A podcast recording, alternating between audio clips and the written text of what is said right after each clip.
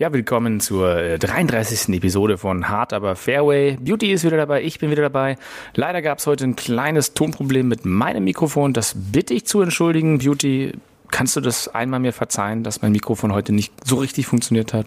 Ja, ausnahmsweise. Ich klinge ja messerscharf, also hm. das passt schon. Okay, trotzdem viel Spaß bei der 33. Episode von Hard aber Fairway. Viel Spaß! Hart, aber Fairway.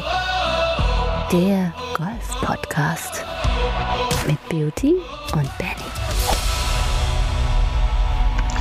Einen äh, sehr schönen guten Tag. Wir sind heute am 24.08. in einer Schnapszahl-Episode, die Episode Nummer 33 von Hard aber Fairway, eurem äh, Lieblingspodcast über Golf und Golfsport. Und hier ist der Frank Plasberg des Podcastes, nämlich unser lieber Beauty. Hallo und guten Abend. Hallo Benny, guten Abend. Die Stimme ja. ist wieder frisch, ah. kann wieder loswehen. Schön, es hört sich einfach gut an, wenn deine Stimme wieder so geölt ist mit Babyöl und anderen tollen Dingen. Dazu haben wir nachher noch eine Geschichte. Wie, wie geht's dir denn nach dieser ähm, tja, August-Krankheit, sag ich mal? Ja, das hat mich ja tatsächlich mal drei Wochen so ein bisschen erwischt. Ja, jetzt reicht das aber auch. Ähm, richtig mit Sommer war es ja jetzt auch nicht die letzten Tage bzw. Wochen. Und äh, dann schauen wir mal jetzt ins letzte Drittel der Golfsaison, ähm, was das Wetter und die Plätze uns noch so hergibt. Aber sonst geht es mir zum Glück wieder äh, um Weg der Besserung und nahezu Richtung 100 Prozent, hoffe ich mal, so bald. Klasse, Beauty, klasse, klasse. Und ähm, ich äh, habe ja auch eine Mini-Ankündigung für alle Huffis, die auch mal wieder auf einen Gast von extern warten. Wir haben halt äh, aus vielerlei Gründen, vor allem zeitlich und gesundheitlich, jetzt in letzter Zeit keinen Gast gehabt. Wir haben aber so ein paar in der, wie man so sagt, Pipeline auf Deutsch. Was sagt man da? Pipeline auf Deutsch? Hat man in der Röhre. In der Röhre. Wir haben noch ein paar Braten in der Röhre, du. Nee, äh, da, da wird es in absehbarer Zeit bestimmt wieder den einen oder anderen geben. Wir haben noch ein paar tolle Gäste für euch recherchiert und ähm, sind einfach dazu noch nicht gekommen. Tatsächlich äh, ist es dann doch besser, wenn wir reden, weil das geht immer auf kurzem Dienstwege, weil wir wohnen ja quasi Tür an Tür, digital zumindest. Von daher, ähm, es, es werden auch noch mal ein paar Folgen kommen, aber solange, liebe Hafis, müsst ihr oder dürft ihr mit uns beiden Hübschen, und hübsch ist ja nur einer, wie ihr am Namen wisst, äh, Vorlieb nehmen. Und dann, komm, wir gehen auch mal gleich rüber eine Runde zum Abschlag Beauty.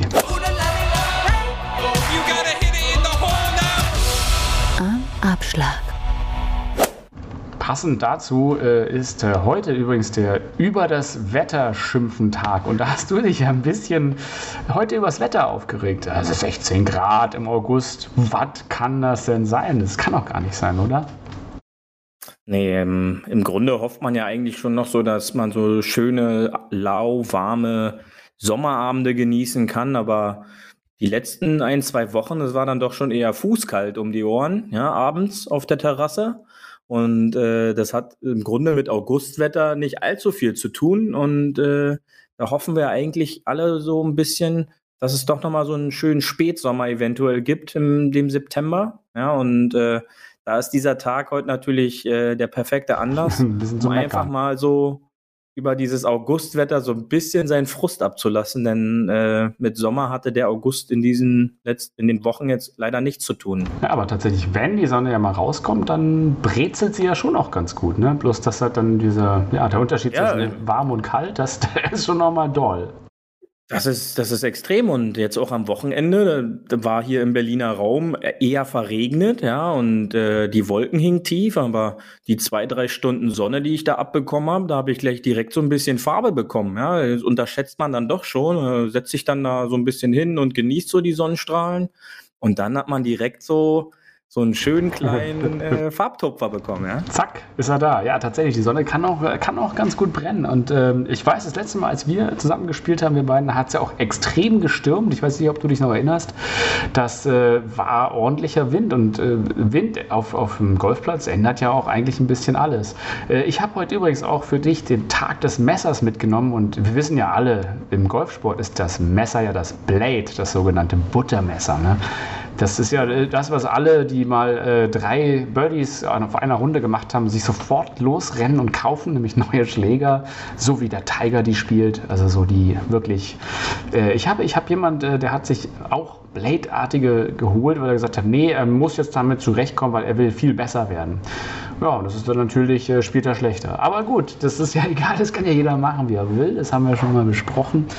Ähm, was hatte ich ja, da habe ich, eine, da hab ja. ich eine extrem witzige Geschichte noch Komm. dazu. Ähm, und du weißt ja, Geschichten gehören ja bei uns äh, wie die Butter auf das Brot.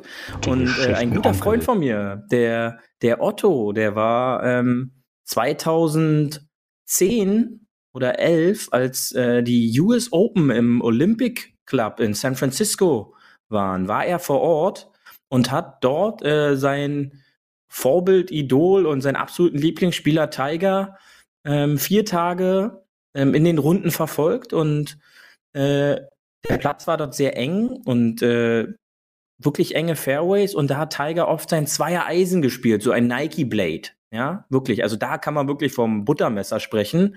Und äh, noch vor Ort hat der Otto ähm, sich dieses Zweiereisen von Nike online bestellt, ähm, damit das, äh, wenn er nach Hause kommt, äh, eine Woche später, ja, dann auch zu Hause ist, weil er unbedingt diesen ja. Schläger spielt. Weil wenn der also Tiger also den ist, spielt, dann kann er den ja auch so spielen. So sieht's aus.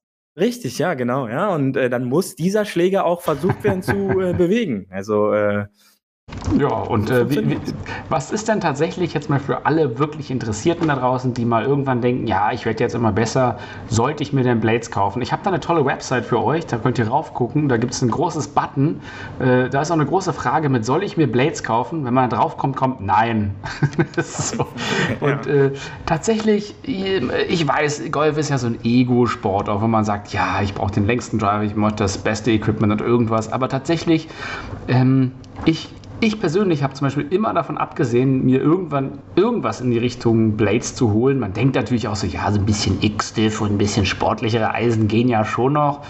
Aber tatsächlich muss ich sagen, dass auch großartige Spieler, unter anderem der Don, der hat ja auch äh, eigentlich spielverzeihende Eisen und gar keine Blades. Also das ist, es hat eigentlich nichts damit zu tun, wie gut ihr seid. Ihr könnt eigentlich mit allen Schlägern spielen. Und da ist es dann vielleicht doch besser, wenn man jetzt kein plus 5 Scratch-Golfer ist, ähm, ein bisschen spielunterstützende Eisen sich zu holen, weil es schadet ja nichts, sozusagen das mitzunehmen, oder? Also wo, für wen sind wirklich Blades richtig gut Beauty und was ist sozusagen, was, auf was sollte man da achten? Na, erstmal ist das Problem beim Blade, dass, äh, dass der Sweet Spot auf der Schlagfläche halt einfach deutlich kleiner ist. Ist Sweet Spot ja? eigentlich so deutsch süß, süß, süß, äh, Süßfleck? der süße Fleck, genau, weil der, der süße, süße Fleck, Fleck, den kennt, glaube ich, jeder Golfer. Ähm, wenn man den Ball einfach butterweich in der Mitte der Schlagfläche trifft, dann redet man im Fachjargon dort vom Süßfleck. Und, Sweet Spot. Ähm, ganz genau. Und das ist dann quasi der Moment, wo, wo ich glaube, jeder denkt, jetzt hat er es verstanden. Ja, und jetzt wird jeder Ball so äh, äh, demnächst sich anfühlen ähm, bis man dann am nächsten Schlag merkt, dass es halt eben nicht der Fall ist. Und äh, ja, wie du es halt schon richtig gesagt hast, selbst die Kollegen, die auf Sky da über den TV laufen, haben nicht durchgängig äh, diese Buttermesser äh, in ihren Taschen. Ja, es gibt da Ausnahmen. Natürlich Tiger oder ein, ein Rory McIlroy und auch Dustin Johnson. Ähm, die haben dann für sich angefertigte Eisen, die dann halt auch diese Blades sind.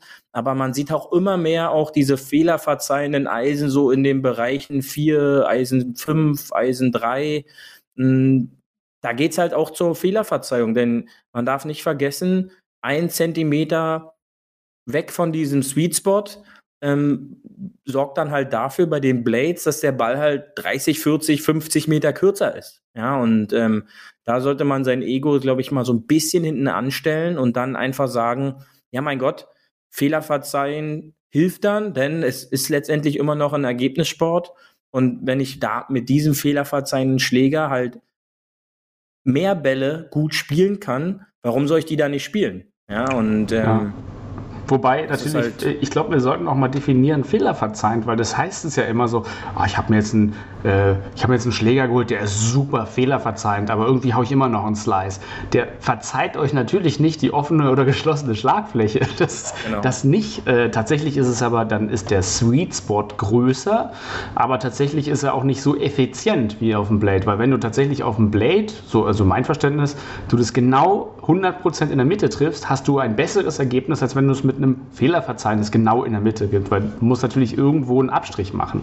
Also entweder willst du wirklich das Maximalergebnis, hast einen ganz kleinen Radius, den du treffen kannst, oder du willst ein Ergebnis, was durchgängig ja, gut ist, aber hast ein bisschen größeren Bereich. Ist das so korrekt? Nee, so würde ich, so würde ich, äh, das würde ich so nicht unterstützen, denn ähm, wenn ich den, die Schlagfläche in der Mitte treffe, dann ist es letztendlich unwichtig, ob es jetzt ein, ein, Blade oder ein Muscle Bag oder wie die ganzen Cavity Bag und wie diese ganzen Spezialbezeichnungen dann heißen, sondern dann überträgt sich die beste Kraft auf den Ball. Ja, dann kann der Ball sein maximale ähm, Ergebnis bewirken. Ja, wenn ich aber ähm, diese fehlerverzeihenden Schläger benutze, dann ist es halt auch nicht so schlecht, wenn ich dann mal ein bisschen links, rechts oder oben oder unten von der Mitte bin. Denn dann gibt's da so bestimmte Bauteile mittlerweile, solche, solche gummiartigen Einlagen, kann man das so ganz einfach beschreiben. Jemand, der sich damit noch nicht beschäftigt hat, die einfach dafür sorgen, dass dann die Kraftübertragung trotzdem immer noch sehr gut ist.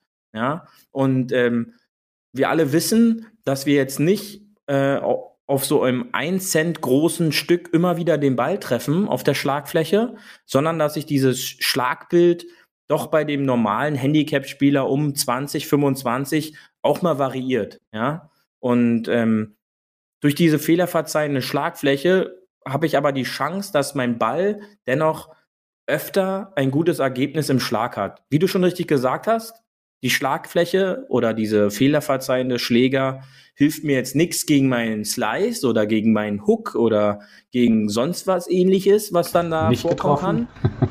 genau, denn, was ja viele immer denken, ein neues Schlägerset äh, macht keinen neuen Schwung. Ja. Und äh, das ist dann halt oft das Problem. Ähm, Vielleicht sollte man drüber nachdenken, ob ich jetzt nicht jedes Jahr mir ein neues Schlägerset kaufe, sondern dieses Schlägerset von jedem Jahr vielleicht einfach mal auch in Trainerstunden investiere, die dazu führen, dass letztendlich mein Schwung konstanter und besserer wird und dadurch ich noch mehr Spaß eventuell auch mit meinem älteren äh, Eisenset habe. Ähm, ich kann da nur für mich sprechen. Ich spiele jetzt seit äh, sieben Jahren äh, das gleiche Eisenset und ähm, nicht mehr den gleichen von vor sieben Jahren, aber ähm, ich habe es geschafft, mir in den letzten Jahren immer wieder dieses gleiche Eisenset über eBay zu bekommen, da man den im freien Verkauf leider nicht mehr bekommt. Ähm, und dadurch habe ich halt mittlerweile schon achtmal diesen, dieses Eisenset da, wo ich dann halt immer unterschiedlich die Schläger dann austausche, wenn halt ein Schläger mal durchgeschlagen Du bist wie so, wie so ein Oldtimer-Sammler, der so des, den, den Keller voller Parts hat, weil er irgendwie so den alten ja. Auspuffkrümmer, den gibt es nicht mehr, aber den hat er sich so siebenmal bei Ebay noch angelegt aus das zwei zerschlachteten Rossen. das ist irgendwie das schön. Das ist richtig, aber, ja. aber ich, äh, du weißt ja auch, dass die Schläger halt bei mir immer noch funktionieren. Und ja, ich, ich weiß auch, dass ich diese Schläger nie schlagen könnte. Das ja. geht einfach nicht. Ähm, und ich brauchte halt keinen dieser neuartigen, äh, weiß ich nicht, die lofteten, also stärker äh, äh stehenden Eisen, sondern ich spiele halt mein Eisenset und äh, dem bin ich halt treu und äh, solange das halt funktioniert, brauche ich da nichts Neuwertiges. Solange es auf Ebay noch alte Sachen zum Ausschlachten gibt, so hast aus. du das noch. Nee, ist doch super. Aber tatsächlich, du hast du, du holst ja hin und wieder mal einen neuen Driver oder irgendwie so ein neues Holz, oder? Das, das, das habe ich dich schon mal kaufen sehen. Oder zumindest Genau, da gehe ich aber dann ne? explizit zum, zum Fitting, genau, äh, dass das dann halt passt, weil, wie gesagt, die Eisen, das funktioniert. Und äh, dann wird auch die Zeit für ein Holzfitting oder halt auch ein Putterfitting genutzt, um halt da abzuchecken, dass die Werte dort dann immer noch äh, genau richtig sind. Ja, aber äh, da glaube ich, experimentierst ja, ich, ich weiß, du hast immer wieder mal einen anderen Schaft auch in der Tasche und den tauscht genau. du mal aus, auch zum Testen. Ja. Also tatsächlich holt der Beauty sich nicht neue Schläger, sondern probiert neue Schäfte auf. Und das ist, äh, geht an mir auch noch vorbei, da bin ich noch nicht, aber ähm, ich glaube, wenn du einen Driver hast, der dann funktioniert, dann äh, bist du auch ganz gut damit. Genau, Genau, da geht es dann halt wirklich nur ums Detail, also so um, um, um diese berühmten Spinraten, die dann der Driver entwickelt, wo man dann eventuell 1, 2, 300 Spinraten noch weniger bekommen könnte oder halt so sein seinen, seinen bestimmten Bereich bekommt. Und äh, das kann dann auch noch spielentscheidend letztendlich sein, ähm, um halt vielleicht noch das eine oder andere Birdie auf der Runde mehr zu, äh, zu spielen. Ja, ap apropos Birdie, kommen wir doch nochmal zu der Starkwindrunde zurück. Und da nochmal die kurze Frage, warum ist es denn am sinnvollsten, bei sehr viel Wind mit dem Driver abzuschlagen, statt mit dem Holz? Ja, also da gibt's halt unterschiedlichen, äh, unterschiedlichen Ansatz. Also wir können auch noch das Dreier-Eisen oder das Zweier-Eisen noch mit dazu oh, ja. nehmen. Äh, das, das Problem einfach bei einem Holz 3 ist, dass das Holz 3 von diesen drei Schlägern den meisten Spin entwickelt.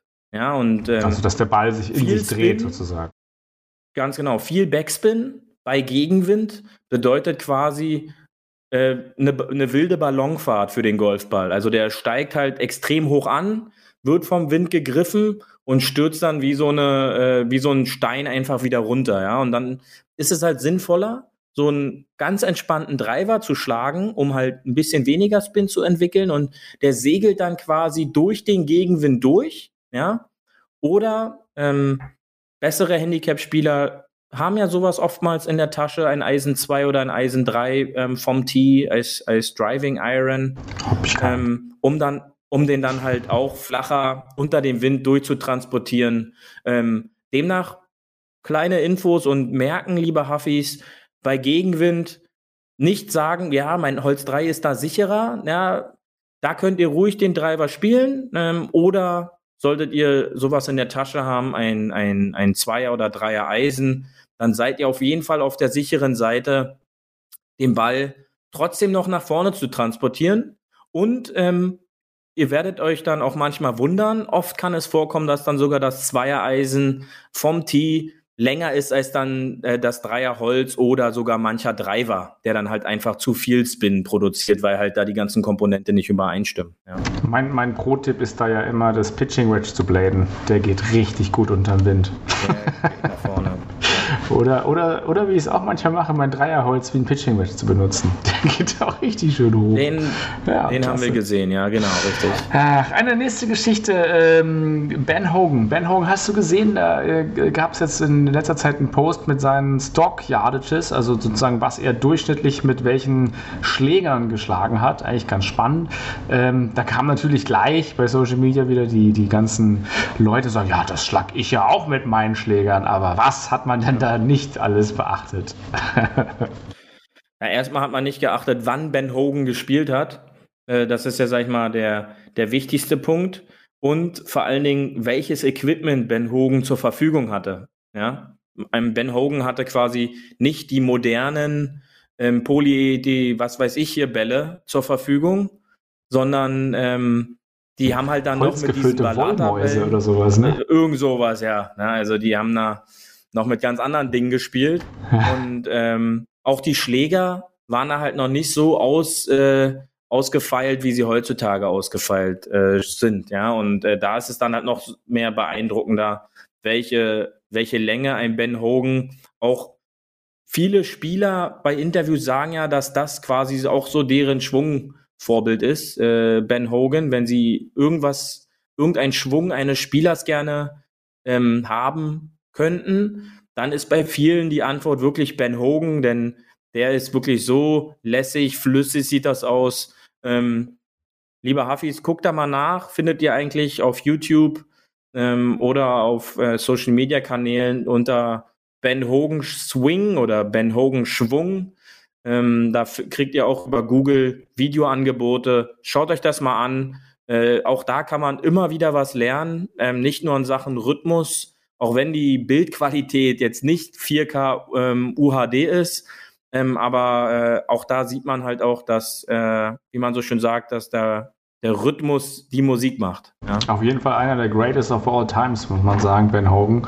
Ja. Hat ja auch den, den prägenden Satz gesagt, der nächste Schlag ist der wichtigste. Und das äh, ist ja auch eine genau, Mentalitätssache. Ja. Ich glaube, der hat auch sehr viele Trainingstipps und Bücher veröffentlicht. Also ganz viele Dinge führen halt auch auf Ben Hogan zurück. Ich fand nur interessant auch äh, zu dem Thema, dass die meisten Leute zwar abstrahieren konnten und gesagt haben, ja, der hat ja damals mit Holzern äh, geschlagen, die waren auch wirklich aus Holz, aber die wenigsten haben, wie du jetzt, lustigerweise als erstes die Bälle nämlich äh, erwähnt. Und tatsächlich ist ja wirklich so ein Quantensprung in der Weite äh, mit, mit dem Titleist Pro V1 damals entstanden. Das ist ja wirklich so, wenn du die Average Dive Distances geguckt hast und dann ist der Titleist Pro V1 erfunden worden. Da ist es wirklich um, um viele, viele, viele Meter hochgegangen, von jetzt auf gleich, in einem wirklich in der Grafik, in einem Sprung nach oben. Und ich glaube, dass tatsächlich die Golfbälle einen viel größeren Impact auf die Weite eines Schwungs haben als die Schläger. Die Schläger auch zum großen Teil natürlich, weil einfach Materialien einfach verwendet wurden. Aber auch interessant äh, ist, dass das gesamte Bag vor allem noch ein Einzereisen hatte. Also ein Einzereisen und das hat er halt fast 200 Meter gehauen. Ja, das äh, schafft, also Einzereisen, das weiß ich nicht, ob ich das jemals treffen würde, außer vielleicht mit besagten Blade unten. Aber das, äh, das, das fand ich ganz spannend mit dieser ganzen Geschichte ums Equipment, dass da tatsächlich die meisten eher die Schläger in der Verantwortung sahen als den Ball. Und äh, ich, ich denke, dass tatsächlich der Ball da die größten Einfluss hat.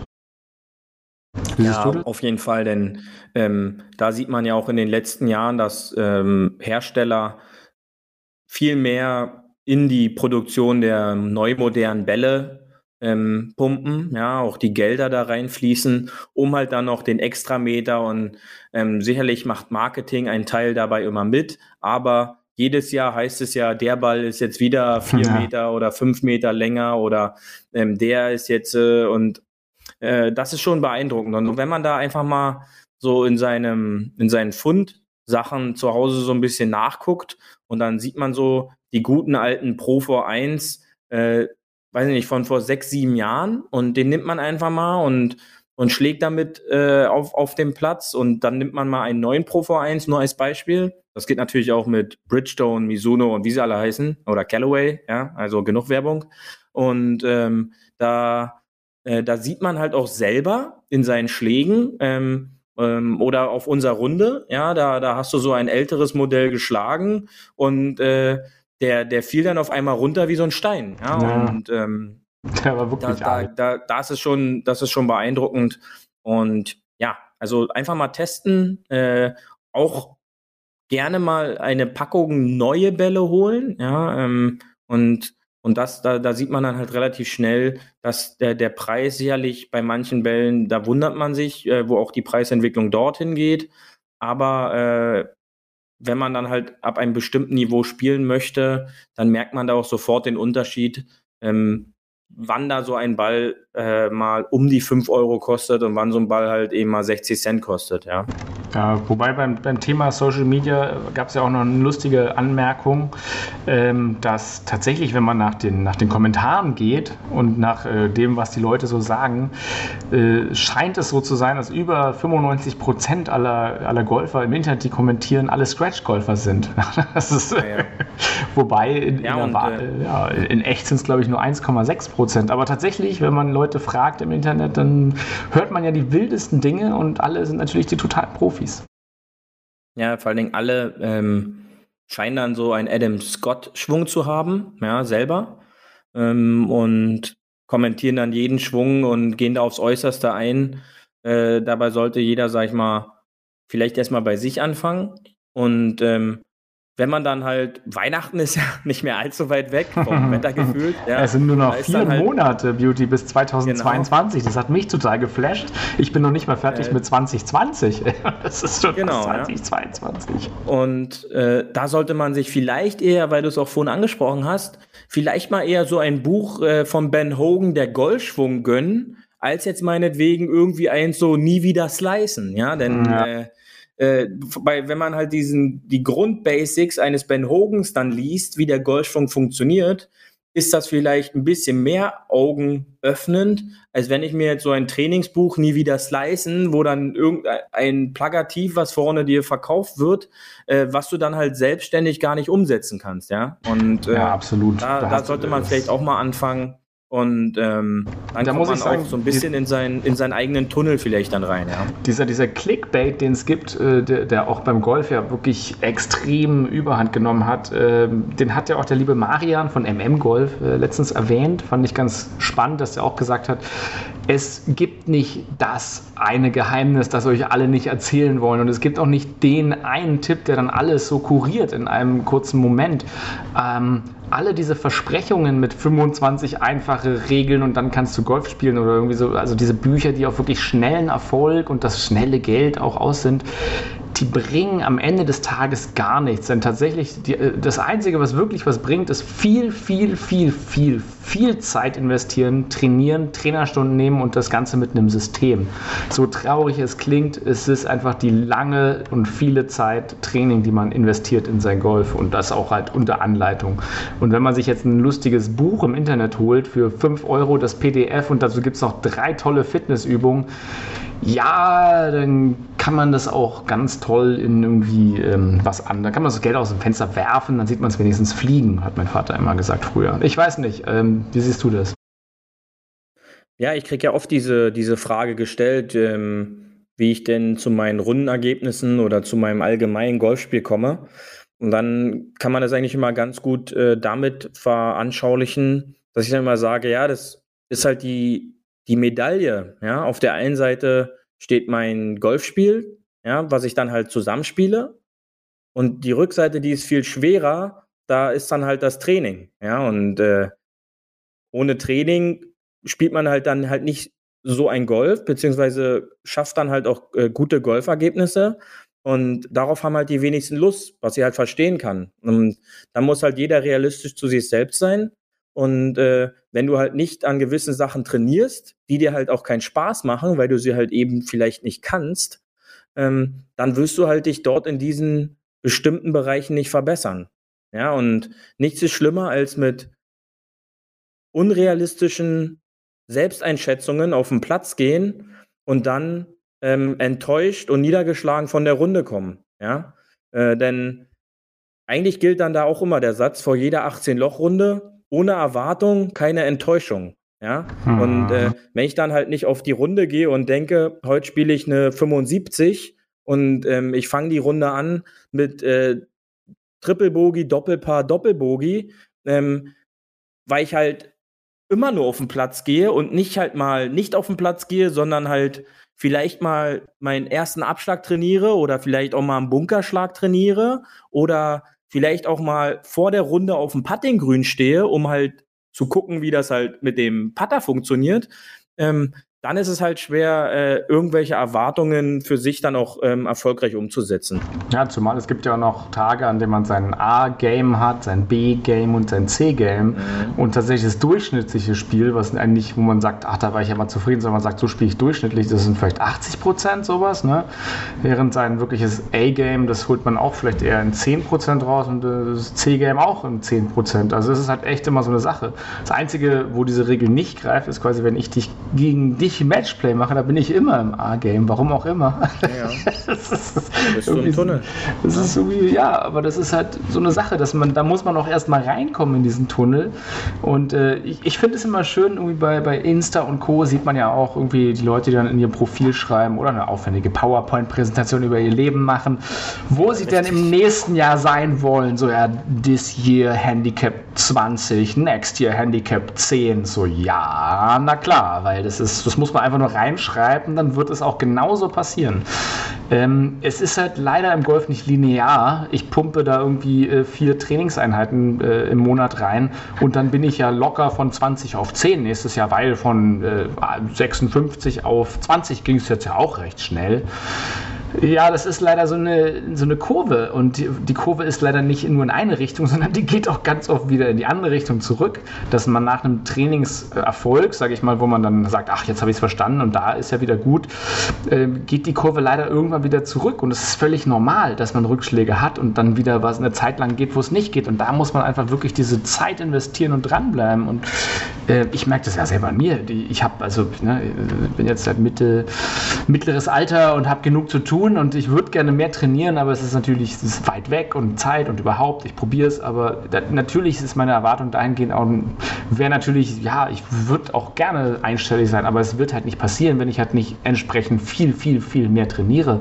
Und das ist halt einfach zeitlich gerade nicht möglich. Von der probiere ich innerhalb meiner Möglichkeiten zu bleiben und trotzdem Spaß und Freude dran zu haben. Und ähm, an manchen Tagen funktioniert es halt besser, auf einmal geht der Driver wieder, dann an anderen Tagen geht es halt schlechter, da gehen die Eisen wieder nicht. Und das ist eine Sache, die jeder kennt. Es gibt Patten, Chippen, äh, lange, kurze Eisen und Driver. Und eine von den Sachen geht immer gerade nicht. Und da muss man einfach gucken, was geht denn gerade oder wie kriege ich irgendwas in mein Spiel integriert, womit ich über den Platz komme und über den Tag. Und vielleicht ist es halt dann nur mein C-Game oder mein B-Game.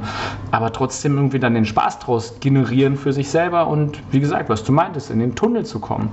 Und ähm, eine andere Sache, die ich irgendwie auch, ähm, wir haben bei, auch bei unserem lieben Ronald immer, wenn wir mit dem spielen, äh, lieben Gruß übrigens an Daran, hi Ronald. Genau, liebe ähm, Grüße.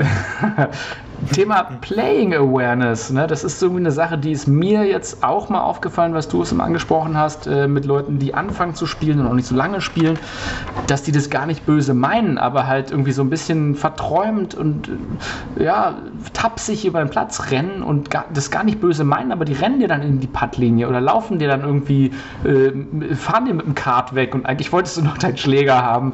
Oder einfach passieren halt so Sachen, die sind in Abläufen nicht so drin und deswegen dachte ich, dass du uns noch mal ein bisschen heute was, Beauty, zum Thema Playing Awareness erzählst. Wie wär's? Ja, ich habe dich jetzt einfach mal die, die drei Minuten ähm, alles abladen lassen, ja, was, was dich da anscheinend belastet ah. hat. Ähm, ich, ich weiß es ja auch selber immer bei dir. Ähm, oder ich sag dir ja auch immer, du musst halt die Fehler so lange immer wieder machen. Äh, deswegen unterbreche ich dich im Fehler machen dann auch nicht auf dem Platz.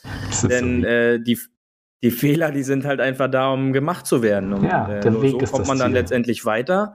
Und das passt halt äh, zu dem Thema, denn ähm, Roland ist halt dann auf dem Platz in seinem eigenen, in seiner Roger eigenen meinst Welt. Du? Ja, nee, ähm, Ronald. Ähm, und, ähm, und, und Ronald ist dann halt ähm, ähm, als, als das perfekte Beispiel, denn er, er ist dann so mit seinem Spiel beschäftigt und dann halt teilweise auch überwältigt der guten Schläge und zu Tode betrübt mit den erschreckenden Schlägen, die er dann da teilweise noch äh, produziert und ähm, die sich dann halt so auch Schritt für Schritt steigern, ja, und dann halt auch mal vielleicht in einem Vollkatastrophenschlag enden, aber es ist halt ein normaler Prozess, ja, und ähm, er ist dann halt, wie du schon richtig gesagt hast, ähm, so mit sich beschäftigt, ja, dass er sagt, ähm, er, er, er möchte jetzt einen guten Schlag wieder machen und er möchte jetzt vielleicht wie die Runde davor wieder gute Schläge machen, dass er dann halt alles andere um sich herum vergisst, ja, und nicht böse vergisst, sondern halt einfach ähm, vergisst, was um ihn herum passiert. Und mhm. ähm, so eigene dann passieren halt so, dann passieren halt solche, solche einfachen Fehler, ja, wo wir dann halt auch gesagt haben, im Matchplay ist beim, beim ersten Mal ähm, haben wir dann halt noch, sag ich mal, so ein bisschen erzieherisch eingewirkt und äh, ein bisschen das Ganze nochmal so ein bisschen erklärt, wie das jetzt zusammenhängt und äh, dass man da jetzt nicht langläuft, sondern dass man dann darauf achtet, dass man da lang sich bewegt und dass man vielleicht mit dem Kart sich dort positioniert. Und ähm, diesmal, äh, das, das letzte Mal auf dem Platz war dann halt so, dass wir dann halt da nicht mehr so Rücksicht genommen haben, sondern dann wurde da halt auch bitter hart im Matchplay gesagt, ähm, es ist jetzt leider ein Lochverlust, Ronald, ja, dann, dann zerbricht ja seine Welt noch mehr, ja, und äh, er, er, er, er sieht dann die Schuld äh, in sich äh, noch größer und aber das ist halt ein Lernprozess. Und, ja, und ich glaube, den Prozess machen alle Golfer mal durch, die von Handicap, äh, Platzreife ja, auf, das auf Gute ist jetzt, Das Gute ist jetzt, dass Ronald da für alle anderen Huffis halt auch steht. Ja, ja genau. Dazu ganz, ganz kurz Erklärung. Ronald, Ronald hat eigentlich, glaube ich, ein Handicap noch über 30, spielt aber teilweise Schläge, die sind Handicap unter 10. Äh, aber die, die Range ist halt sehr groß. Und ich glaube, das ist bei, bei, bei ja. mir ja auch so gewesen, als man noch ein höheres Handicap hat. Ich glaube, das höhere Handicap steht gar nicht für jeder Schlag ist schlecht, sondern die Varianz zwischen, es kann wahnsinnig gute Schläge bei rauskommen, zu, es kann wahnsinnig gute, äh, schlechte Schläge bei rauskommen, ist halt sehr hoch. Genau. Das ist für mich halt ein hohes Handicap. Ähm, es gibt natürlich welche, die einfach nur schlechte Schläge produzieren. Okay, die bleiben dann auch für immer auf 46 ja, oder aber irgendwas. Die sollten aber, dann sich auch irgendwann genau. an bestimmten Punkten einen anderen Sport leider suchen. Ja. Ähm, aber Murmeln. Ähm, ähm, ja, oder Schach.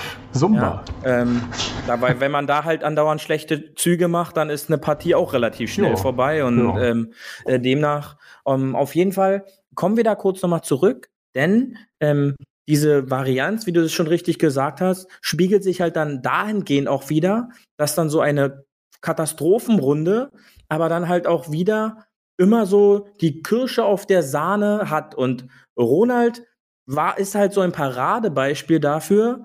Und dafür meinen größten Respekt nochmal. Der hat dann wirklich so eine absolute Katastrophenrunde, aber Loch dann fünf Putts in Folge an fünf Löchern in Folge mit einem ja. Ein-Putt rein. So, aber jetzt, wir reden jetzt hier nicht über, über ein Meter Putts, sondern das waren dann teilweise fünf, sechs, sieben Meter Putts, die dann halt Mittelloch reingehen und wie als wenn dann der, der Golfgott immer mal wieder kurz die Hand reicht, ja, so von wegen, Ronald, du kannst ja. das, ja, hier bitte, der geht jetzt rein. Ja? Aber zum Glück Und, immer nur äh, gegen dich, Beauty. ja, ja, ja, natürlich. Ja, natürlich. Ja, ja das, ist, das ist ja aber auch eine gute Sache, wenn, wenn ihr im Scramble spielt mit besseren Spielern, wenn ihr gut pattet, werdet ihr immer gern mitgenommen. Das ist auch mein Learning. Ich habe immer am Anfang immer wenigstens gut gepattet. Und das, das ist ja, was der, was der Kinkel auch meinte hier, unser lieber, äh, lieben Gruß, ja. ähm, dass man mit, mit in Anführungsstrichen weniger Training zum schnelleren Erfolg kommt, nämlich einfach viel Patten üben. Da wird man schnell besser und hat die Möglichkeit, quasi auch in einem Scramble oder in einem Team-Event einfach was rauszuhauen. Ne? Das ist ja wohl der, Klassiker. Nix gemacht beim Vierer Scramble die gesamte Zeit, aber an der 18 den wichtigsten Birdie oder Eagle Putt reingeholt. Und das, äh, das reicht auch für eine, könnte man auch wieder von Legendenbildung dann reden oder Beauty. Kann man, da kann man in diesem Fall wirklich von Legendenbildung sprechen, denn Nate war ja da nicht in absoluter Topform auf dem Putting-Grün in dieser Runde. Und äh, Ronald hat dann letztendlich die Partie entschieden und äh, hat dazu beigetragen, dass äh, uns unsere, nein, unsere kann ich da nicht sagen, meine Niederlagenserie äh, da einmalig weiterging. Und äh, wir werden in Zukunft sehen, wie, äh, wann ich denn meinen ersten 18-Loch-Matchplay-Sieg dann mit euch Jungs äh, mal einfahre. Ja, ja ap apropos Patten ist auch noch eine gute Geschichte, die habe ich äh, von der, äh, das war so Mitte August, äh, gab es wieder eine schöne Geschichte, hat man beim letzten Mal nicht erwähnt, ähm, wollte ich aber noch mal bringen, nämlich das ist halt äh, der Garbage Putter. Also der, das ist der Putter von James Peart oder Pyatt, der hat ähm, die äh, US Amateur gewonnen ähm, mit, mit einem Putter, den er irgendwie, weil er zu faul war, sich irgendwie einen zu kaufen, hat er einfach so den alten von seinem Vater genommen aus dem Keller. So einen richtig schönen 5-Dollar-Patte. Einfach so ein, so ein Ping Piper irgendwie. Und das ist, das, das gibt es ja auch oft. Ähm,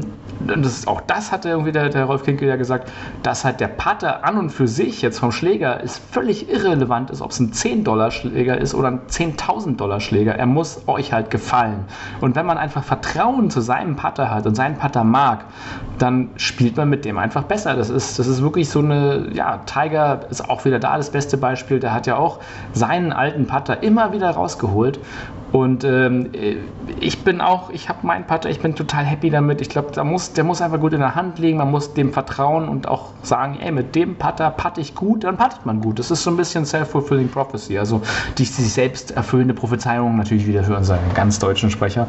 Ähm, und äh, das fand ich so schön, diese Geschichte, weil der Don hat lustigerweise, also äh, unser Pro, hat aus Amerika seinen alten Garbage-Putter mitgebracht, aus dem Junkyard, direkt irgendwie noch mit Rost aus dem Keller den ganz alten Scotty Cameron und hat natürlich äh, Stein und Bein geschworen, dass wenn man den jetzt noch aufpoliert mit Babyöl und irgendwas, dass der dann 800 Dollar weggeben würde, weil er ja so valuable und schön ist.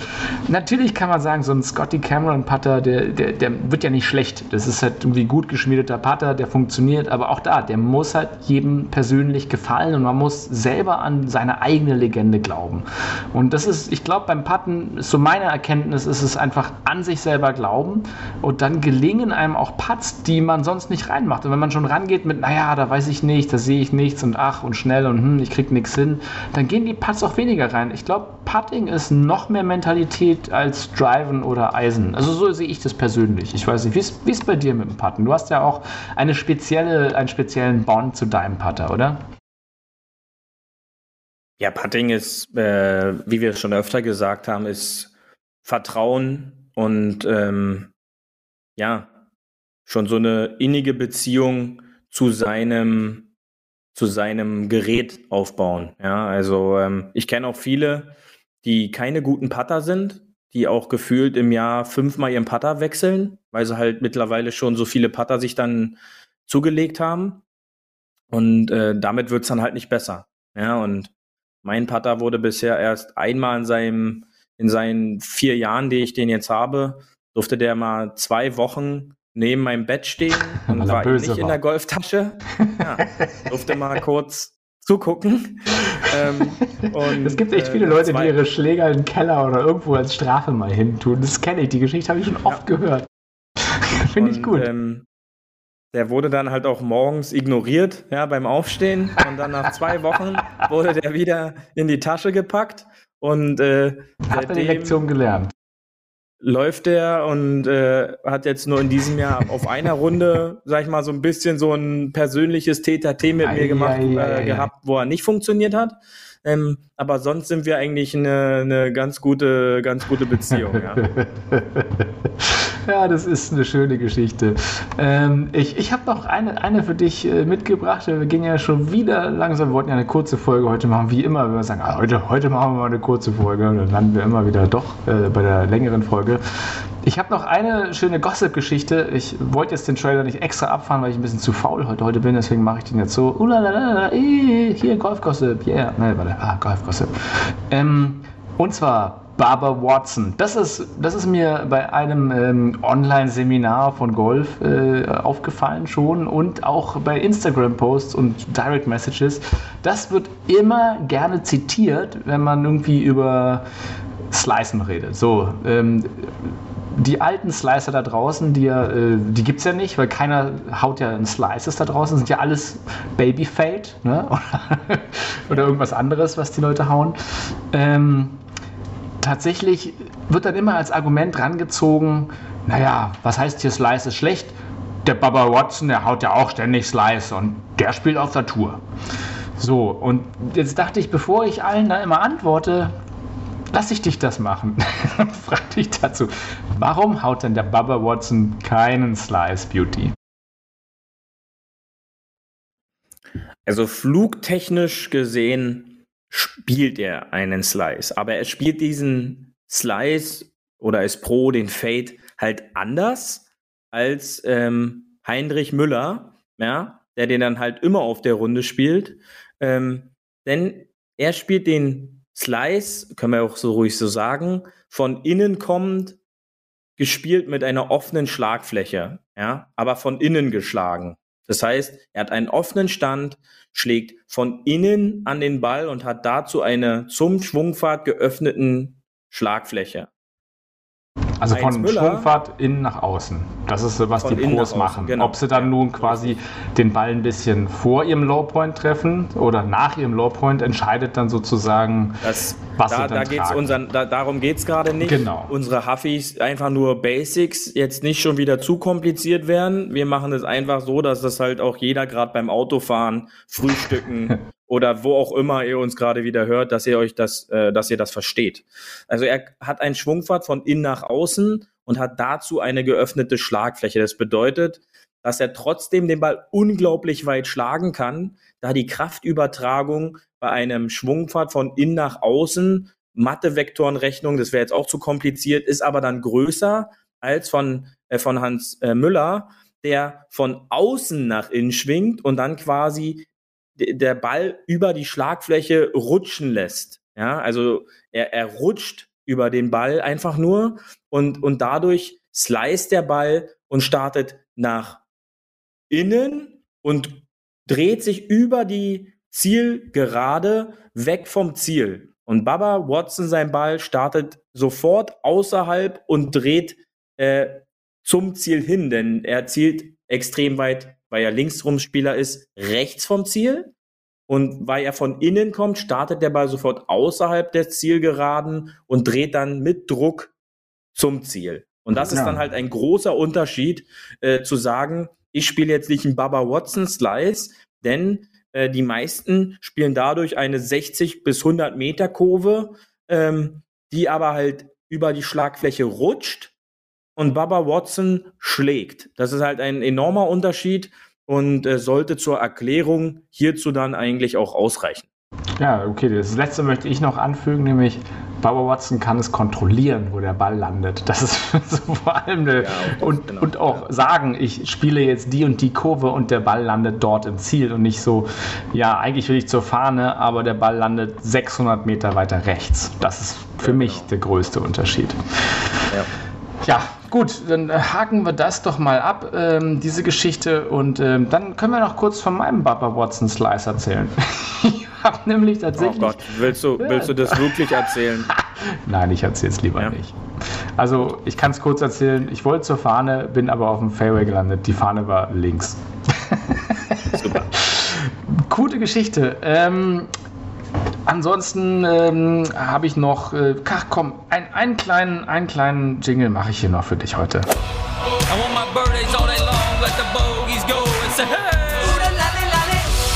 Hole 19 auf der Terrasse.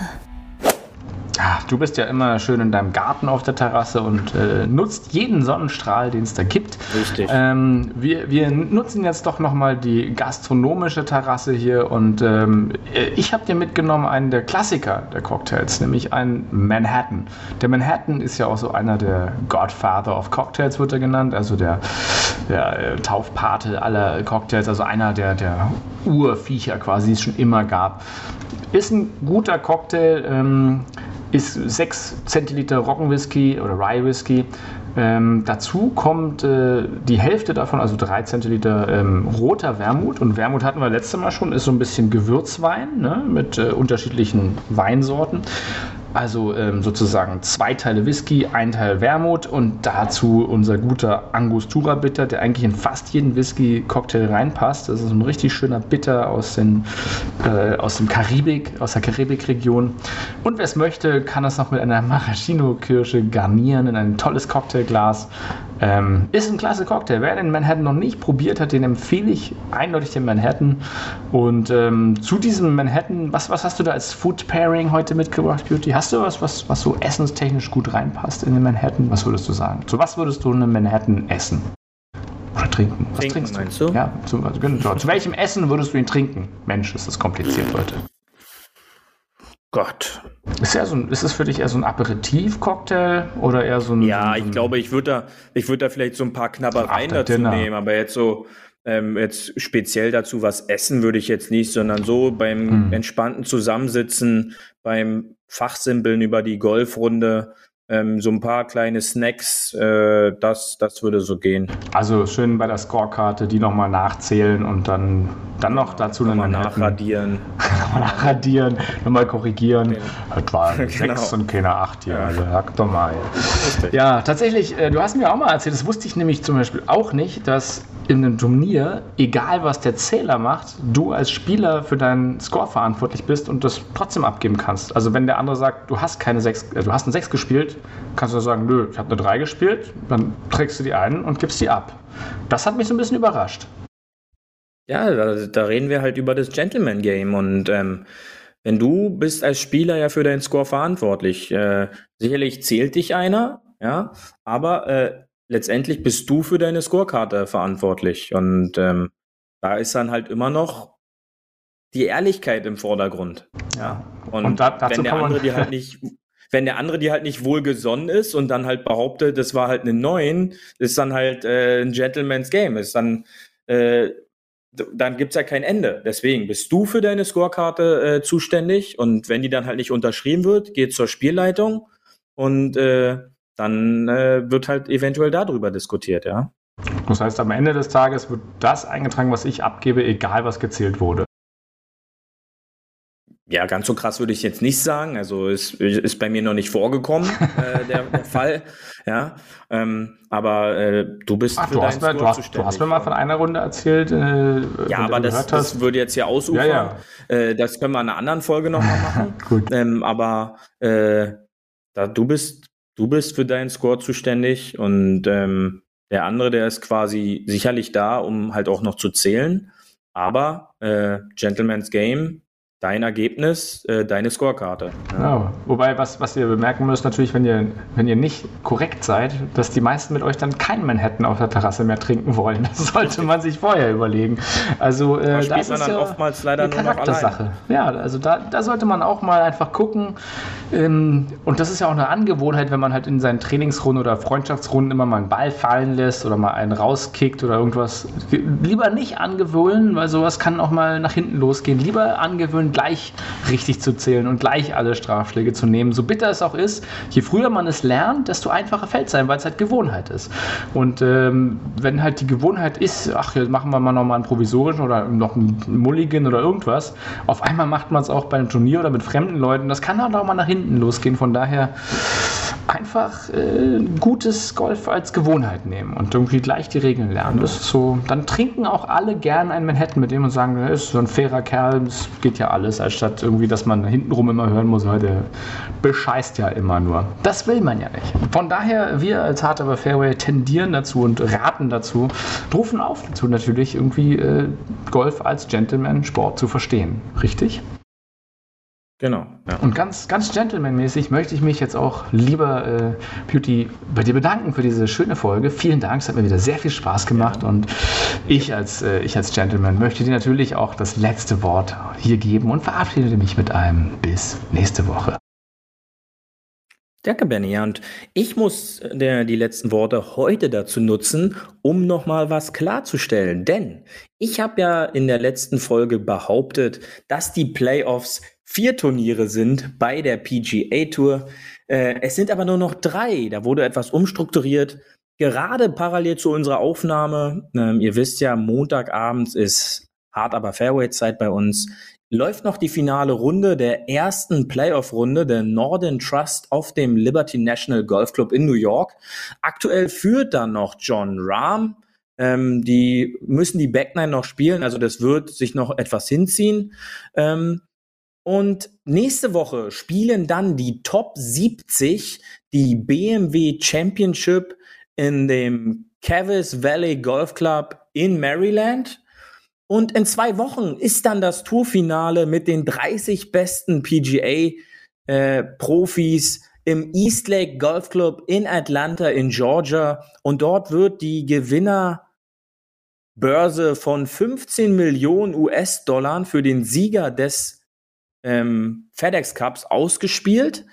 Und das wollte ich nur klarstellen, denn ihr wisst ja, lieber Huffis, äh, auch wir machen Fehler und ich gebe hierzu einen Fehler mal wieder zu und wollte das erstmal klarstellen. Und bevor ich mich von euch verabschiede, hat die Stimme unserer Show noch eine liebe Grüße an meine Eltern. Äh, das ist Hammer, ich drehe hier gleich ab. Ja. Das ist ja, ja nein, nein, nein. drei Minuten Regel. Das, ja. Das, das, das, muss sein.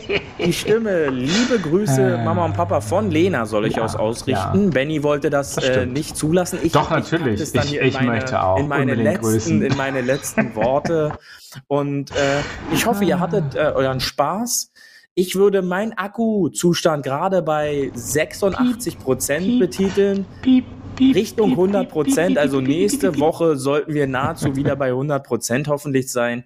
Ich hoffe, ihr hattet euren Spaß. Schickt doch ein paar Fragen, Anregungen oder Wünsche direkt nochmal an uns. Ähm, auch nochmal ein Dank an Golf 1. Und jetzt, lieber Huffis, denkt dran, bleibt immer schön auf dem Fairway. Wir hören uns nächste Woche wieder. Bis dahin, schön auf dem Fairway bleiben. Und tschüssi! Das nächste Mal überlege ich mir das mit dem Gentleman-Ding und ich gebe dir das letzte Wort. Bis dann, ihr süßen Huffies. Das war hart, aber Fairway. Wir hören uns nächste Woche. Bis dahin, ein gutes Spiel und immer schön auf dem Fairway bleiben.